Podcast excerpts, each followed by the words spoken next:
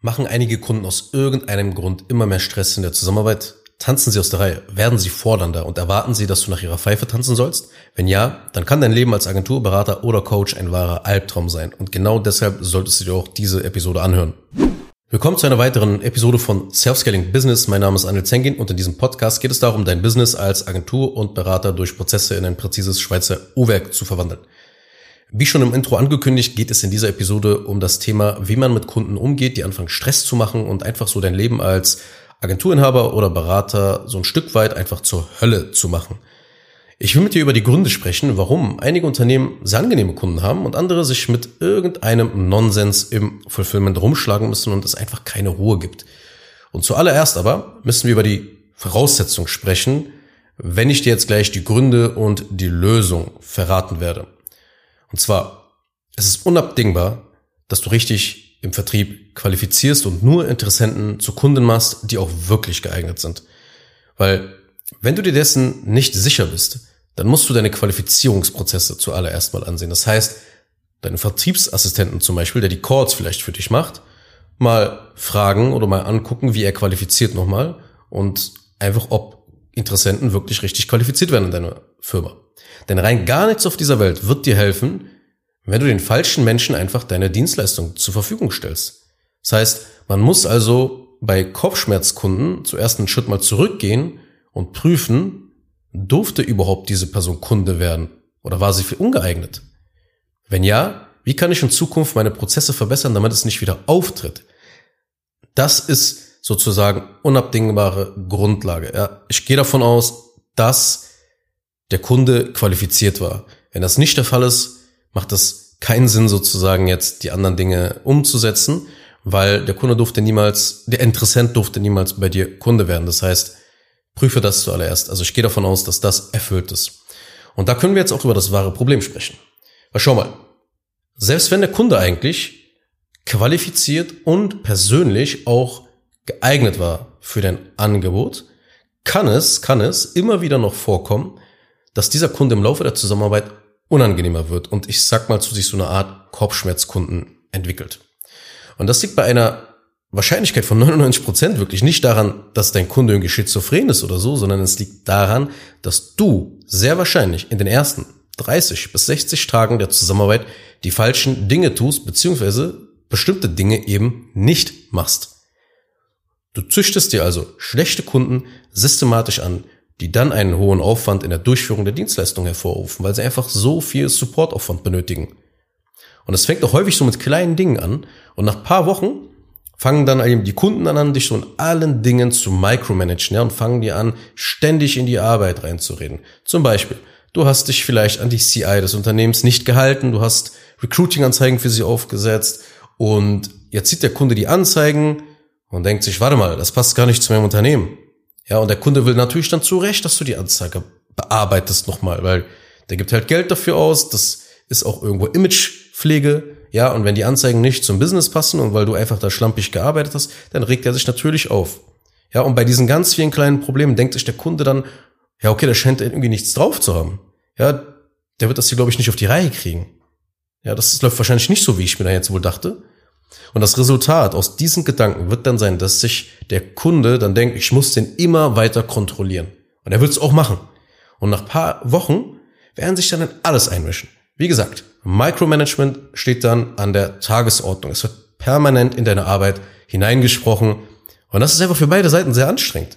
Man wünscht sich ja weder als Anbieter noch als Kunde solch eine toxische Zusammenarbeit. Und du fühlst dich auch dann einfach auch nicht wie so ein Experte. Und der Kunde hat ständig auch noch Angst und sucht nach Sicherheit, ist voll im Panikmodus und er fragt sich die ganze Zeit, okay, habe ich mein Geld hier auch richtig investiert? Habe ich mein Geld hier auch richtig investiert? Ist das wirklich die richtige Person? Und aus so einem Mangelbewusstsein heraus wird dich das richtig herunterziehen. Ja, das wird dich richtig auch an der, das wird an deinem Selbstbewusstsein auch so ein bisschen nagen, weil du einfach denkst, hm, okay, so bin ich jetzt wirklich auch jeder Experte dafür, warum werde ich nicht so wahrgenommen, etc. So, wie löst man das jetzt aber? Wie kommt man aus solch einer Situation heraus? Die Beziehung zu solchen Kunden, mit denen du bereits seit Monaten zusammenarbeitest, auf diesem Level, das ich gerade beschrieben habe, die ist meistens sehr, sehr schwierig noch zu ändern. Sehr, sehr schwierig zu ändern. Weil das ist so ein bisschen wie eine zerbrochene Ehe. Ja, einige kann man retten, manche leider nicht. Klingt nicht sonderlich romantisch, ist aber die pure Realität. Es macht also keinen Sinn, sich um die Einzelfälle zu kümmern und mit irgendwelchen, ich sag mal so scheinbar cleveren Kommunikationsfähigkeiten so das Ruder irgendwie noch rumzureißen. Akzeptiere, dass die Zusammenarbeit mit diesen Kunden noch anstrengend sein wird in den nächsten Wochen, je nachdem, wie lange die Delivery bei dir geht. Erledige einfach deinen Job und dann ist gut. Verschwende jetzt wirklich nicht deine Energie und Zeit dafür, jetzt so einen speziellen Kunden oder die, oder die zwei Kunden, die jetzt da so anfangen, gestresst zu machen, jetzt da irgendwie das Ganze zu lösen. Sieh zu, dass einfach in Zukunft das Ganze nicht mehr so endet. Und es soll einfach nicht mehr dazu kommen. Denn das ist der einzig wahre Schlüssel. Vorher Prozesse zu haben, damit solche Probleme gar nicht erst auftauchen können. Es macht keinen Sinn, die Probleme jetzt an sich zu bekämpfen. Es ist doch besser, wenn sie gar nicht erst auftauchen. Und wie schafft man das? Ja, dass man eben solche Kopfschmerzkunden sich nicht selber heranzüchtet, obwohl sie ja vorher eigentlich qualifiziert waren. Und die Lösung liegt in systematisiertem Onboarding von deinen Kunden. Und nein, Onboarding ist jetzt nicht so eine Art, ja, 30 Minuten Call bei Zoom, wo du einfach nur sagst, herzlich willkommen hier bei uns in der Firma, das war die richtige Entscheidung, sagst. Nein. Ein Onboarding geht in der Regel 30 bis 60 Tage. Und das Ziel ist es, den Kunden erfolgreich in das Fulfillment hinein zu begleiten. In dieser Zeit wird der Kunde immer wieder aufgeklärt, wie es weitergeht. Dokumente werden ausgetauscht. Die richtigen Leute werden in das Projekt involviert. Eine einheitliche Plattform beziehungsweise ein Portal, ein Hub wird zur Verfügung gestellt. Ja, das ist so die zentrale Anlaufstelle für alle Angelegenheiten. Um aber nochmal zurückzukommen zu unserem Kontext, dass der Kunde einfach auch fordernder wird oder im schlimmsten Falle sogar mit einem Widerruf einfach droht, ist einfach Folgendes zu verstehen. Ein Kunde wird fordernd, weil er irgendetwas nicht verstanden hatte oder irgendetwas anders erwartet hat oder ihm anscheinend nicht bewusst ist, wie man sich verhalten muss und wie man kommunizieren muss, um erfolgreich zu werden und Ergebnisse hier zu erzielen. Das ist, wie gesagt, nicht die Schuld des Kunden. Das liegt in deiner Verantwortung als Anbieter. Du kannst das wirklich gezielt steuern. Denn wenn du das eben wie die meisten Agenturen, Berater und Coaches nicht machst und auf Freestyle setzt, dann sind Konflikte und dieser ganze Stress mit Kunden 100% vorprogrammiert. Man sagt ja nicht umsonst, dass der erste Eindruck zählt. Und so ist es auch mit deiner Leistungserbringung. Der Arbeitsaufwand im Fulfillment, der nimmt massiv zu, Kunden sind dann nicht zufrieden, bewerten sich schlecht, es verringert auch der Neukundengeschäft auf der anderen Seite. Und all das dezimiert die Profitabilität. Aber schau mal, wenn du keinen systematischen Prozess in deinem Fulfillment hast, der den Kunden ganz genau klar macht, welche Ergebnisse realistisch sind und in welchem Zeitraum diese zu erwarten sind, da wirst du niemals einen Kunden auch wirklich zufriedenstellen können, weil du nicht kommuniziert hast, was gute und was schlechte Ergebnisse sind, was realistische Ergebnisse sind. Das heißt, du übergibst eine sehr wichtige KPI dem Kunden, der in den meisten Fällen doch keine Ahnung von deiner Dienstleistung hat, weil deshalb hat er dich ja auch gebucht, weil er keine Ahnung hat. Oder auf jeden Fall weniger Ahnung hat als du. Ja? Selbst wenn du den Umsatz zum Beispiel verdoppelst, und dein Kunde jetzt zum Beispiel statt 20.000 Euro im Monat 40.000 Euro im Monat Umsatz macht, dann kann das für ihn sehr enttäuschend sein, weil er in diesem Zeitraum vielleicht 60 oder 100.000 Euro erwartet hätte. Heißt also, es muss glasklar kommuniziert werden, welche Ergebnisse zu erwarten sind. Es muss auch geklärt werden, wo deine Kunden die zum Beispiel auch zuliefern müssen und wo sie quasi mitarbeiten müssen, damit du und dein Team auch eure Arbeit überhaupt produktiv machen könnt. Und viele Agenturen meinen, es reiche aus, so im Verkaufsgespräch den Kunden einfach nur so den Prozess zu erklären. Und der merkt sich das schon alles dann. Nein, das macht er nicht. Der hat das schon morgen vergessen. Kunden vergessen die Dinge sehr schnell, weil sie nicht in deinem Geschäft involviert sind. Sie haben ihr eigenes Geschäft zu führen. Du musst ihnen gerade am Anfang nochmal, wenn die Zusammenarbeit startet, musst du ihnen nochmal erklären, wie das Ganze jetzt aussehen wird. Du musst ihnen auch während der Zusammenarbeit immer und immer wieder sagen. Weil diese Unklarheiten, die sorgen immer wieder im Hintergrund dazu, dass der Kunde nervös wird. Und meistens kriegst du davon ja auch nichts mit. Du hast ja, du überwachst ja den Kunden nicht 24 Stunden. Ja, und wenn jetzt eben dann noch so ein, zwei Sachen von deiner Seite aus vielleicht schief gehen, ja, weil du dich jetzt da nicht vielleicht gut abgesprochen hast mit dem Kunden oder dein Team eben nicht mal kurz nochmal nachgefragt hat, hier und da noch nicht mal Feedback reingeholt hat, dann führt das dazu, dass der Kunde sich denkt, ich muss hier das Zepter in die Hand nehmen, ich muss jetzt hier das Ruder übernehmen.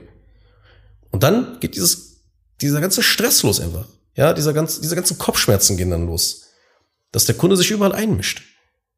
Wenn du aber klare Prozesse von Beginn an den Kunden einfach sozusagen durch die Prozesse einfach führst und begleitest, dann etabliert sich auch der Frame eines Experten. Also du hältst sogar den Frame des Experten, den du ja immer in einem Verkaufsgespräch auch aufbauen musst. Weil sonst kauft keiner bei dir. Und genauso ist es aber auch mit der Delivery. Da hört dann keiner auf dich oder auf dein Team oder generell auf den Prozess, den du da am Anfang verkauft hast. Du musst ja diesen Frame weiter halten. Du musst ja weiterhin bewähren, dass du der Experte bist. Weil so leicht tanzt dann kein Kunde mehr aus der Reihe. Oder kommt mit irgendeinem so ekligen Move aus der Ecke, ja, nee, ich mach dann Widerspruch oder so. So ein Kram. Ja, das sind so alles so Sachen, die man dann erlebt, wenn man nicht gut die Kunden einführt in die Dienstleistung. Du musst dir das wie im ganz normalen Leben vorstellen. Wenn du in eine Boutique reingehst, ja, und die dreckig ist, die staubig ist, wo die ganzen Sachen veraltet aussehen, das Ganze unaufgeräumt ist, dann verstärkt sich doch automatisch dein Glaube, dass auch die Mitarbeiter genauso arbeiten werden. Dann verstärkt sich auch genauso dein Glaube, dass die Firma jetzt nicht unbedingt auf dem aufsteigenden Ast sich befindet. Ja, und du könntest jetzt Konfliktmeidungstaktiken anwenden auf den Kunden. Ja, oder den Kunden irgendwie so durch Sprachmuster manipulieren, ne, so Support und sowas alles clever irgendwie wegschieben, bla bla bla. Aber letzten Endes wird das Problem doch in Zukunft immer wieder auftauchen.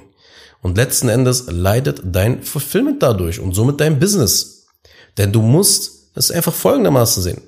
Wenn das Fulfillment reibungslos abläuft und glückliche Kunden wie am Fließband produziert, dann kriegst du kaum Probleme in der Skalierung. Denn Marketing und Vertrieb die lassen sich vergleichsweise leicht skalieren. Da habe ich auch mal eine Episode dazu gemacht. Das ist die Episode Nummer 39. Ja, pass auf, dass dein Fulfillment nicht bricht, heißt die. Im Prinzip geht es immer darum, okay, weil Marketing kurbelst du meistens dadurch an, indem du einfach die Werbeausgaben erhöhst und den Vertrieb, den baust du halt auf, indem du Skripte zur Verfügung stellst, Leitfäden hast, mehr Mitarbeiter addierst. So. Das Fulfillment ist aber deutlich komplexer. Aber wenn das einmal steht, dann kannst du vorne richtig Gas geben. Und das ist halt das Wichtige, dass man das in den Griff bekommt. Es macht keinen Sinn zu skalieren, das Werbebudget zu erhöhen, mehr Leute in den Vertrieb zu holen, ganz viele Kunden abzuschließen, wenn danach die Kunden immer mehr Kopfschmerzen bereiten, wenn sie fordernder werden, wenn sie dir sogar vielleicht drohen mit Widerruf. Nicht, weil du unbedingt jetzt was richtig verkackt hast, sondern irgendwie, weil der Kunde merkt, ah, nicht so das, was ich wollte, weil einfach der erste Eindruck, wie gesagt, der ist ganz wichtig. Du gehst in eine Boutique rein und es sieht total öde aus, dann denkst du dir, nee, will ich nicht. Ist einfach so. Das so funktionieren wir Menschen einfach. Aber in der Dienstleistung ist es genau das Gleiche. Darfst es nicht unterschätzen, nur weil es eine immaterielle, ein immaterielles Produkt ist, was wir verkaufen als Agenturberater und Coach, heißt das ja noch nicht, dass man diese Gefühle, diese Emotionen und diese Wahrnehmung nicht mitgeben kann. Kannst genauso veraltet aussehen, staubig aussehen und schlampig aussehen, nicht nur unbedingt an deiner Kleidung, sondern an deiner Arbeitsweise, dass dann eben genau die gleichen Gefühle entstehen, wenn du in einen Laden reingehst und da sieht's halt noch aus wie vor 300 Jahren. Das ist der Punkt. Deswegen, das musst du unbedingt fixen und die Lösung sind eindeutig systematisierte Onboardings. Und ich hoffe, du hast einiges in dieser Episode gelernt, hast verstanden, okay, es macht nicht so viel Sinn, eben die Probleme direkt zu lösen, sondern sich wirklich an die Ursache mal zu gehen, zu gucken, okay, warum entstehen überhaupt diese Art von Kunden? Ja, und warum entsteht dieser hohe Supportaufwand dadurch? Du hast gelernt, wie du das Ganze lösen kannst und ich hoffe, du konntest etwas aus dieser Episode für dich und dein Business mitnehmen. Kurz noch eine Sache zum Schluss. Wenn dir diese Podcast-Episode gefallen hat, dann tu bitte Folgendes. Abonniere diese Show, wenn du das noch nicht getan hast, sodass du keine weitere Folge mehr verpasst. Wenn du jemanden kennst, für den diese Inhalte spannend sein könnten, dann empfehle doch bitte auch meinen Podcast weiter. Und über eine 5-Sterne-Bewertung dieser Folge auf Apple Podcasts oder auf Spotify würde ich mich natürlich auch sehr freuen. Falls du wissen willst, ob du für eine Zusammenarbeit mit mir geeignet bist, dann besuche jetzt zengin-digital.de und buche ein kostenloses Erstgespräch.